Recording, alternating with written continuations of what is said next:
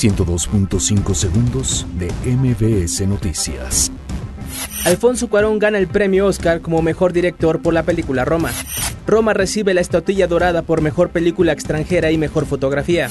AMLO anuncia recursos por 600 millones de pesos para mejorar colonias de Playa del Carmen. Cuauhtémoc Blanco pide a opositores a la termoeléctrica respetar resultados de la consulta. Claudia Sheinbaum denuncia que la anterior administración dejó pocos policías en la Ciudad de México. Accidente vehicular deja siete muertos en la autopista siglo XXI en Michoacán.